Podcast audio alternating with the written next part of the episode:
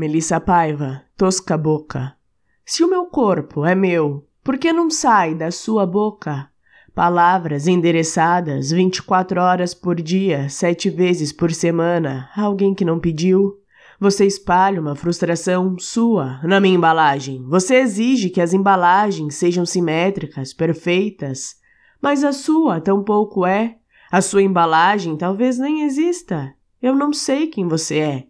E nem quero saber, ninguém quer. Mesmo assim, a sua faca corta as embalagens que você roubou sem dó exigindo que essas embalagens fossem simétricas, perfeitas.